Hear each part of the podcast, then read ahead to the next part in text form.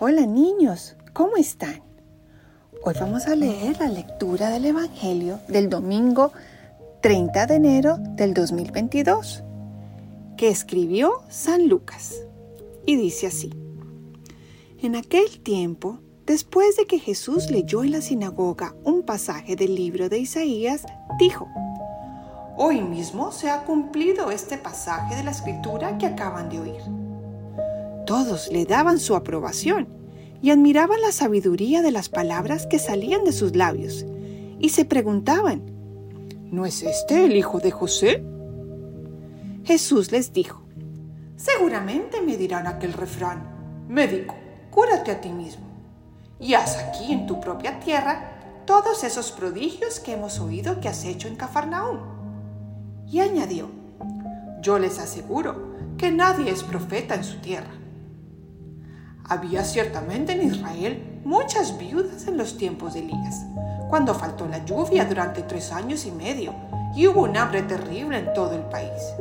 Sin embargo, a ninguno de ellas fue enviado Elías, sino a una viuda que vivía en Sarepta, ciudad de Sidón. Había muchos leprosos en Israel en tiempos del profeta Eliseo. Sin embargo, ninguno de ellos fue curado, sino Naamán, que era de Siria.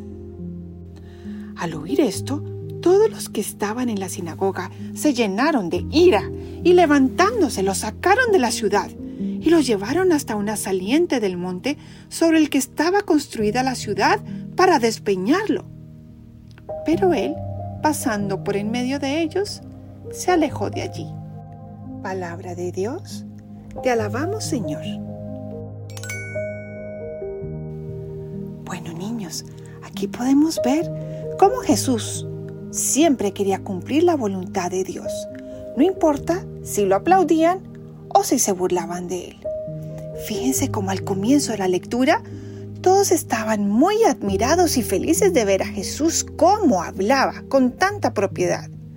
Pero al final de la lectura les dio rabia y querían hasta despeñarlo, matarlo.